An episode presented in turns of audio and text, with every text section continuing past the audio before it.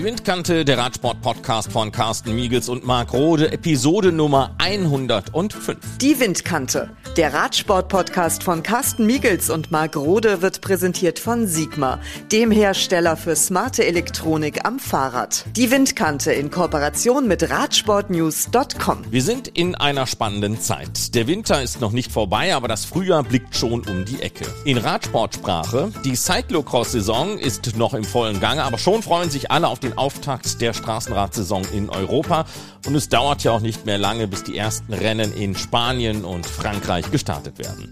Deshalb zünden wir in dieser 105. Ausgabe der Windkante die Kerze auch von zwei Seiten an. Wir blicken zurück auf die deutschen Cyclocross-Meisterschaften. Außerdem analysieren wir mit der Hamburger Imageberaterin Ines Mayrose die neuen Jerseys der Profi-Radsportteams. Zunächst aber nach Luckenwalde und zu den deutschen Meisterschaften im Cyclocross.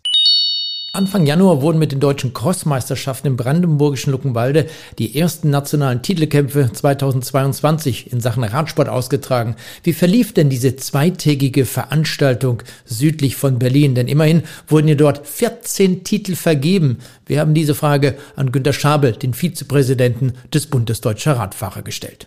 Ja, ich äh, denke mal, das Resümee kann man sehen, es ist eine sehr, sehr gelungene Veranstaltung gewesen. Es waren neue Highlights. Äh, mit sehr viel ähm, Arrangement von dem Radteam Seidel. Ulf Seidel mit seinen äh, Mann und Frauen haben im Endeffekt alles hingekriegt, auch mit Hygienevorschriften und so. Und ich glaube, wir haben das erste Mal ein Crossrennen gesehen, wo die Zuschauer die ganze Strecke sehen konnten und äh, mussten aber nicht die Strecke überqueren. Und auch die Hygienevorschriften sind eingehalten worden. Für mich war das in, in Ordnung. Wir haben 14 Meistertitel äh, vergeben können und vor allen Dingen, was ganz wichtig ist, auch gerade wieder für den Nachwuchs gleich 2022 mit deutschen Meistertitel äh, geschmückt. Ich denke mal, es ist eine sehr, sehr gelungene äh, Veranstaltung. Wenn ich zurückdenke, auch in den 1980er, 70er Jahren, 60er Jahren, damals waren es noch weniger, gab es bei deutschen Meisterschaften, auch bei Weltmeisterschaften viel, viel weniger Titel. Da gab es die Berufsradfahrer, dann gab es die Amateure, es gab die Junioren und später dann die Jugend. Zwischenzeitlich, wir haben gerade darüber gesprochen, 14 Titel, die dort vergeben worden sind. Ist das notwendig, dass man so viele deutsche Meisterschaften in Sachen Querfeldein durchführt? Äh, das ist schon notwendig. Im Endeffekt von der Gleichberechtigung kommen ja immer auch mehr Frauen. Wir haben das erste Mal den Titel Deutscher Meister Master Frauen äh, vergeben. Äh, ich denke mal, das ist schon wichtig. Wir haben auch in den Schülerklassen oder in der Jugendklassen bei den Frauen U23 eingeführt. Wir, also das, was schon länger läuft, dann die Elite, dann die Juniorinnen. Und wir kommen immer mehr dazu, dass wir äh, die Veranstaltung, also die, die, die Wettbewerbe genauso gleichstellen für Mann und Frau. Und deshalb ist es immer notwendig, es ist eine Herausforderung für alle Veranstalter, den Zeitraum äh, dahin hinzubringen. Das hat man gesehen. Wir mussten sehr früh morgens anfangen und sind im Endeffekt erst im Dunkeln fertig geworden. Aber ich glaube, wir sind auch da beim Cross auf dem richtigen Weg, um, um da die Gleichberechtigung herzustellen. Jetzt haben wir die Veranstalter und auch der Ausrichter der Bund Deutscher Radfahrer in den letzten zwei Jahren, kann man sagen, bei nationalen Wettbewerben, auch was die WM betrifft, in Berlin 2020 dort im Ansatz schon mitbekommen, wie schwierig es ist, in Corona-Zeiten Veranstaltungen umzusetzen. Wie war das denn in Luckenwalde? Lief das alles Corona-bedingt so, wie es äh, laufen sollte? Sollte. Seid ihr auch damit wirklich zufrieden? Also im Endeffekt haben wir bis jetzt keinen einzigen Corona-Fall gehabt. Klar kann man zufrieden sein. Für uns war es wichtig, Ulf Seidel hat es durchgekriegt hat eine Meisterschaft hingesinkt, wo andere Veranstaltungen im Endeffekt abgebrochen ist, äh, worden sind oder überhaupt nicht stattfinden konnten. Nochmal vielen Dank von meiner Seite auch an die Stadt Luckenwalde, an, an alle, die da beteiligt waren. Äh, ich denke mal, man kann sehr zufrieden sein, auch mit den Sachen, die man gemacht hat. Man hat ja immer wieder kontrolliert und ich, da kann man zufrieden sein. Äh, Im Endeffekt, dass man mit so einer großen Anzahl auf Sportlern und äh, Zuschauer waren ja nur 1000 zugelassen, im Endeffekt äh, die Veranstaltung durchführen konnten. Jetzt werden ja Ende Januar in den Vereinigten Staaten, in Fayetteville, dort wo auch im Oktober ein Weltcuprennen ausgetragen wurde, die Cross-Weltmeisterschaften stattfinden. Die sollen stattfinden. Es gab im Ansatz mal Gerüchte, dass sie vielleicht verschoben werden nach Europa.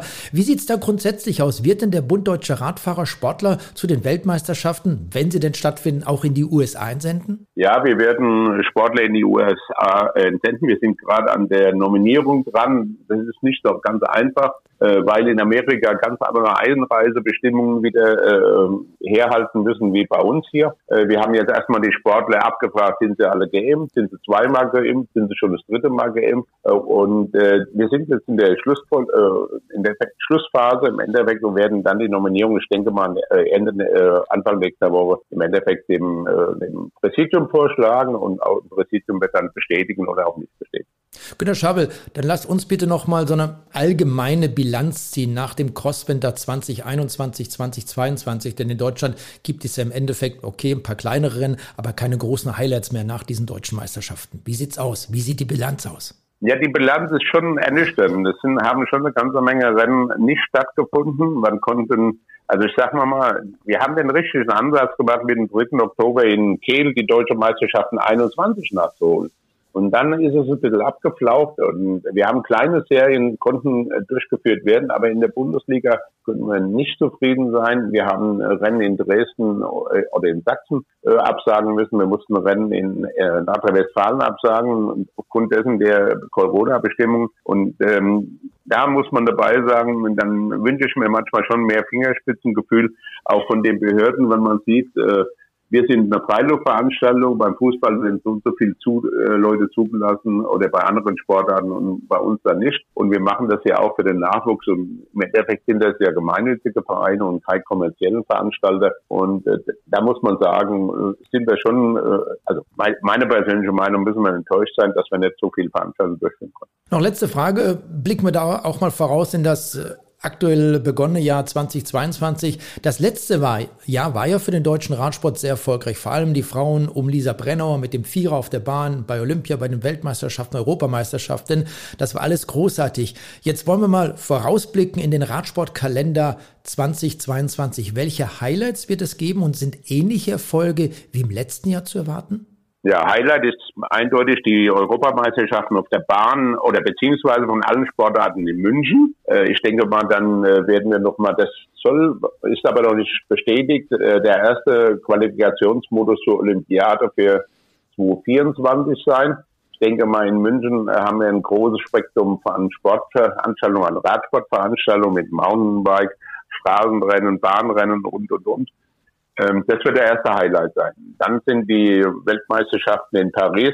Ich denke mal, wir haben ein Zwischenjahr und, und wir werden jetzt auch junge Sportler wieder einsetzen. Die kommen gerade, die waren gerade im Trainingslager in, äh, in Mallorca, äh, alt und jung gemischt oder ältere und junge gemischt. Und ich denke mal, die Frauen werden weiterhin in Erfolg äh, suchen und auch finden. Äh, bei den Männern haben wir ja einen neuen Bundestrainer, äh, Ausdauer, den Tim Zülke, ernannt. Und ich denke mal, auch da werden wir sehen, was in München im Endeffekt oder dann auch in, bei, der, äh, bei der Weltmeisterschaft auf der Bahn ist. Die Weltmeisterschaften auf der Straße die sind ja in, äh, in Australien, wenn ich da sehe, was man im Moment im Tennis äh, für Probleme hat äh, mit Einreise und Ausreise. Ich bin gespannt, ob wir äh, da alles so uns bewegen können, wie wir uns das vorstellen. Äh, aber auch da bei der Straße haben wir in den letzten Jahren schon in einigen Klassen große Fortschritte gemacht. Ich denke gerade in dem Juniorinnenbereich mit äh, Linda Riedmann, äh, die eine Bronzemedaille bei der Weltmeisterschaft erreicht haben. Ich glaube, wir sind schon auf dem richtigen Weg, auch mit jungen Alt nach dem Olympischen Spielen jetzt in die neue Saison zu starten. Ja, dann freuen wir uns doch auf die neue Straßen, auf die neue Bahnsaison. Und zu diesen European Games vielleicht noch ganz kurz, die werden dann zwischen dem 11. und 21. August in München stattfinden. Da soll es dann alleine 158 Medaillenentscheidungen geben. Da geht es dann um Gold, Silber und Bronze. Günter Schabel, vielen, vielen Dank an dieser Stelle und alles Gute weiterhin. Vielen Dank und toi, toi, toi. Am Ende dieser Crossmeisterschaften haben wir uns nicht nur mit dem Bund Deutscher Radfahrer, sondern auch mit Ulf Seidel unterhalten. Ulf Seidel war vor Ort mit seinem Radteam Seidel der verantwortliche Organisationsleiter und hat mit vielen ehrenamtlichen Helfern dazu beigetragen, dass diese deutschen Meisterschaften zu einem Highlight wurden. Wie war er zufrieden mit dem Verlauf dieser deutschen Crossmeisterschaften? Welche sportliche Bilanz wird von ihm gezogen? Wir als Radteam Seidel und ich denke auch die Stadt Luckenwalde sind mit dem Verlauf der deutschen Meisterschaft sehr zufrieden. Wir haben organisatorisch ein großes Maß an Akribie herausgekehrt, um den Sportlern zu zeigen, hey, ihr habt nicht umsonst trainiert, wir bieten euch den sportlichen Höhepunkt des Jahres, ihr habt die Chance, um 14 Meistertitel zu kämpfen. Und ich denke, die Sportler haben das sehr, sehr gut angenommen. Und alle Rahmenbedingungen, die wir geschaffen haben, wurden, denke ich mal, von allen auch gut genutzt und auch anerkannt. Darüber haben wir uns sehr gefreut, denn die Resonanz war toll. Die sportliche Bilanz, ja gut, die ist natürlich so, dass wir sagen müssen, für diesen Wettkampf war es toll, aber realistisch gesehen haben wir natürlich international in den meisten Altersklassen noch einen großen Nachholbedarf.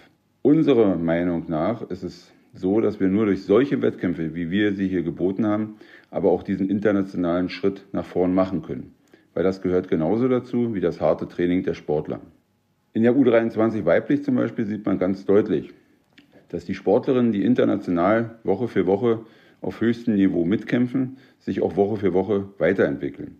Und dieses interne deutsche Duell hat schon dazu geführt, dass die jungen Mädels auch heute schon Rundenzeiten der weiblichen Altersklasse fahren, der Frauen-Elite-Klasse. Vielleicht noch nicht im ganzen Rennverlauf, aber punktuell hat man dort den Anschluss an die nationale deutsche Spitze geschafft. Jetzt geht es, heißt es, weiter nach vorne zu schauen und weiter solche Aufgaben in Angriff zu nehmen. Und ich denke, wenn wir das in allen Altersklassen auf diesem Niveau machen, werden wir vielleicht in zwei, drei Jahren erleben, dass auch im Crosssport wieder internationale Erfolge zu feiern sind. Waren denn die Besucherzahlen trotz Corona so, wie ihr euch es in Luckenwalde erhofft habt? Ja, ich denke, wir können auch in dieser Beziehung zufrieden sein. Wir haben eine gesunde Mischung von fachkundigem Publikum, aber auch vielen Luckenwaldern gehabt, die das Rennerlebnis einfach sich anschauen wollten. Das heißt, wir haben ein lockeres Flanieren rund um die gesamte Rennstrecke im weitläufigen Verlauf des Bereiches der Fleming-Therme, des Mozart-Sportplatz und der Fleming-Halle erlebt. Ich glaube, dass alle, die dort waren, gemerkt haben, dass jeder versucht hat, diese Situation so gut wie möglich zu meistern. Natürlich wissen wir, dass unter normalen Bedingungen wahrscheinlich ein Vielfaches an Zuschauern gekommen wäre. Wir haben gemerkt, unser Bus-Shuttle wurde schon jetzt gut angenommen. Das zu, in Anführungsstrichen, normalen Zeiten wäre wahrscheinlich der Kracher gewesen. Aber insgesamt, für diese Zeit, in der wir jetzt leben, war das absolut in Ordnung und wir sind einfach mit dieser Bilanz auch zufrieden. Ulf, für uns eine sehr interessante Frage. Nachdem diese deutschen Meisterschaften auch eine extrem starke Außenwirkung hatten und perfekt organisiert waren, könnt ihr euch denn in Zukunft nochmal eine ähnliche Veranstaltung in Luckenwalde vorstellen? Ein klares Nein. Wir haben im Jahre 2015 den Deutschland Cup ausgerichtet, um den Deutschland Cup in der Region Berlin-Brandenburg zu erhalten und gemeinsam mit Kleinmachnow und dem Sportfreund Rösler diese Sache geschultert. Wir haben jetzt nochmal ein paar Jahre später gesagt, okay, eine deutsche Meisterschaft wäre nochmal eine Herausforderung, über mehrere Tage die besten Sportler der Bundesrepublik Deutschland hier in unserer Kreisstadt vom Teltow Fleming begrüßen zu dürfen. Wir haben uns diese Aufgabe gestellt und ich denke, der ganze Verein, die ganzen Helfer, die Feuerwehr, die Stadt Luckenwalde, der Landkreis Teltow-Fleming können zufrieden sein mit der Bilanz, die wir ziehen konnten. Wir haben vielen Menschen gezeigt, wie unsere Region aussieht und wir haben auch den einen oder anderen dazu verleitet, vielleicht noch einmal zurückzukommen. Aber jetzt muss ich ehrlich sagen, wir haben zwei Wochen hart gearbeitet. Unsere Helfer haben gerackert, geschindert, haben nicht auf die Uhr geguckt. Aber ich glaube, in dieser Masse, in dieser Intensität kann man das nicht ein zweites Mal wiederholen. Und ich denke auch, dass wir vielleicht von diesem Begriff Traditionsveranstaltung ein bisschen abrücken sollten. Wir sollten lieber Veranstalter finden, die punktuell Leistungen zeigen können, die vielleicht unserer Leistung ähneln oder vielleicht sogar besser sind. Dann wird es für die Sportler eine Herausforderung sein, bei diesen Wettkämpfen anzutreten. Tradition ist schön, aber Tradition darf nicht so sein, dass in jedem Jahr etwas weggelassen wird, etwas weniger gemacht wird und zum Schluss fahren wir zwar ein Radrennen, aber wir wundern uns, dass wir auf allen Gebieten nicht vorankommen. Darum wäre mein Vorschlag, so wie wir das gemacht haben, alle fünf, sechs, sieben Jahre solch eine Herausforderung. Und wer dann sagt, okay, er möchte das dann nicht nochmal machen, das ist in Ordnung. Aber nicht eine Veranstaltung machen, die nur gemacht wird, dass sie da ist.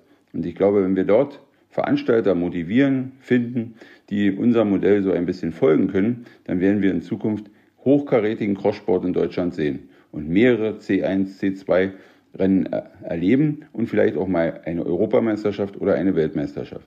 Wir in Luckenwalde haben unseren Anteil jetzt getan und freuen uns darauf, zu schauen, was in unserem Land so sich entwickelt und schauen dort mit einem wachen Auge hin und wünschen allen, die solche eine Aufgabe annehmen, unheimlich viel Erfolg, viel Ruhe, viel Motivation und dann wird es, denke ich, für den gesamten Radsport eine enorme Entwicklung geben.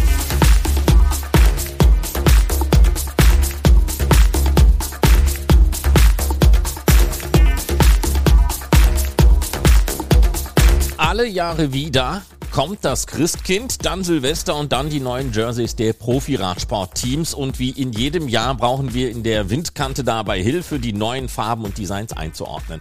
Ines Mayrose aus Hamburg, sie ist Farb- und Stilberaterin, hat sich zehn Teams vorgenommen, Mannschaften, die die größten Styleveränderungen im Vergleich zum Vorjahr haben. Hallo, Frau Mayrose. Hallo, Herr Rode. Danke, dass ich auch in diesem Jahr wieder dabei sein darf. Wir beginnen mit dem Team Androni Dronehopper. Dronehopper, einem Startunternehmen, das die von der UCI geforderten Finanzen noch nicht hat aufbringen können oder wollen, um schon jetzt eine World Tour Lizenz zu ergattern. Das soll dann 2024 passieren. Das Team von Gianni Savio hat durch den neuen Titelsponsor auch ein neues Design bekommen. Aus Weiß-Rot wird Schwarz-Rot. Androni Dronehopper hält sich ans Motto Schwarz macht schlank, mit Schwarz macht man nichts verkehrt, oder? Klar, Schwarz wirkt elegant, aber ganz ehrlich, spannend geht anders. Immerhin gibt es einen roten Farbklecks bei dem Namen der Fahrer. Das ist ja schon mal was. Das Team Bike Exchange Jayco ist weg vom traurigen Schwarz wieder hin zu mehr Farbe. Vom Beinkleid dunkelblau geht das Blau in helleren Schattierungen hin bis zu den Schultern. Das Design ist bei den Damen und Herren gleich, bis auf rosa Absetzungen im Bauch- und Brustbereich bei den Damen und blau bei den Herren. Zu den Trikots von Bike Exchange Jacko bin ich ehrlich gesagt sprachlos. Das geht gar nicht. Hellblau für ihn, rosa-lila für sie. In welchem Jahrhundert leben wir? In Zeiten von LGBTQ, ich weiß nicht was für Buchstaben noch alles, finde ich das indiskutabel. Das Team Bora Hans Grohe ist seinen Grün- und Schwarzanteilen im Jersey treu geblieben. Nur sind die Farben durch Rot ergänzt und schachbrettartig angelegt. Das Trikot von Bora Hans Grohe finde ich insofern ganz spannend gemacht, als das Tannengrün eine Farbe ist, die einfach, zumindest meines Wissens nach, im Sport selten zu sehen ist. Schlicht elegant mit dem Schwarz kombiniert, mit dem kleinen roten Hingucker, das passt. Finde ich gut.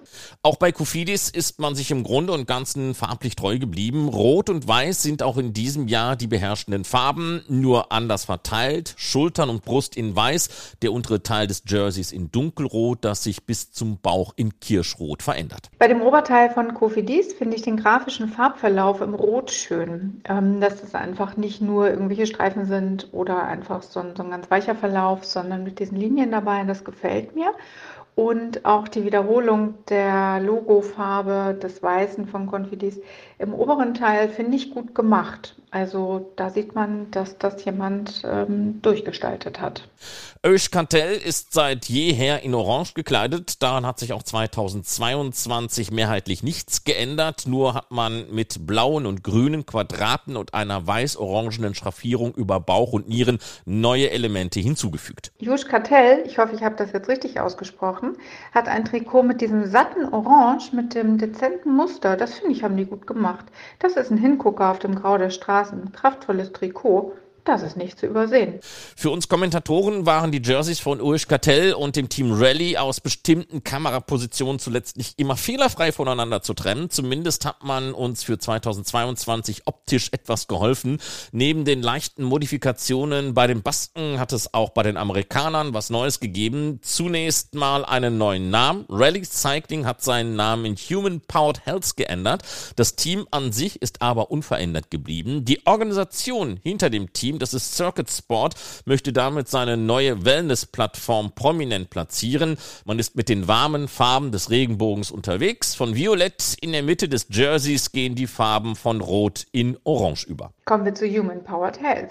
Wenn die Farben nicht für Power stehen, dann weiß ich auch nicht mehr. Orange, Magenta, Pink, Violett, pure Farbexplosion. Das Trikot ist bei den neuen Trikots, die sie mir geschickt haben, mein absoluter Favorit. Nummer eins. Wenn das Licht gut steht, dann möchte man in diesem Jahr beim Team Ineos Grenadiers feststellen, dass das Blau wesentlich heller geworden ist. Das ganz dunkle Jersey mit roten Absetzungen an den Schultern wird etwas freundlicher. Ineos Grenadiers, hm, naja, also noch einer in Schwarz mit Rot, elegant, ja, aber das ist mir für diesen Sport zu langweilig. Ein neuer Titelsponsor auch bei der Mannschaft aus Israel. Premier Tech, im vergangenen Jahr noch Partner des Teams Astana, ist nun in Israel aktiv. Deswegen auch die Veränderung im Teamnamen Israel Premier Tech. Die Grundidee des Jerseys hat sich nur vom Bauch abwärts verändert. Die Farben sind mit Weiß und Blau die gleichen geblieben. Bei Israel Premier Tech ist das Trikot ja erneut in Landesfarben gehalten, aufgelockert durch das Muster in verschiedenen Blautönen und in weichen Formen. Das ist schlicht und elegant, das gefällt mir. Ich komme ja aus Hamburg und da gibt es den Spruch, man kann jede Farbe tragen, solange es dunkelblau ist. Also dunkelblau geht bekanntlich immer. Das Team Movistar hat am Design nichts verändert, aber man hat die Farben umgekehrt. Blau dominiert, das Jersey mit dezenten weißen Streifen versehen in dunkelblau gehalten, das Logo des Sponsors im hellen Blau. Movistar nochmal dunkelblau, also dunkelblau gefällt mir eindeutig besser als schwarz. Es wirkt ein bisschen leichter. Mit dem hellblau ist es natürlich eine sichere Bank. Das ist nicht spannend, aber auch nicht verkehrt. Läuft so unter, macht man nichts falsch mit. Und dann haben wir noch das Team Total Energies. Das neue Team von Peter Sagan trägt weiß, doch das Logo des Sponsors bietet alles aus dem Farbspektrum.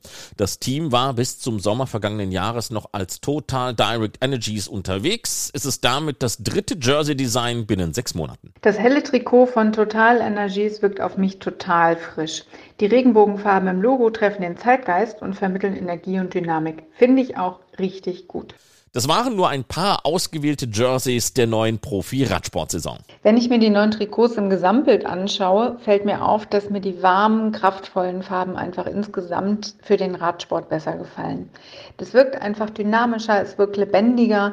Überall, wo großflächig orange oder rot dabei ist oder auch einfach diese Regenbogenfarben auf dem Weiß, das finde ich einfach sehr ansprechend. Klar, wie schon gesagt, schwarz geht immer, dunkelblau ist elegant, aber je mehr Farbe dabei im Spiel ist, ähm, umso wirkungsvoller finde ich die Trikots. Schönen Dank an die Imageberaterin Ines Mayrose aus Hamburg. Ihr Blog ist unter mayrose.de zu finden. Weitere Informationen auch unter imageandimpression.de.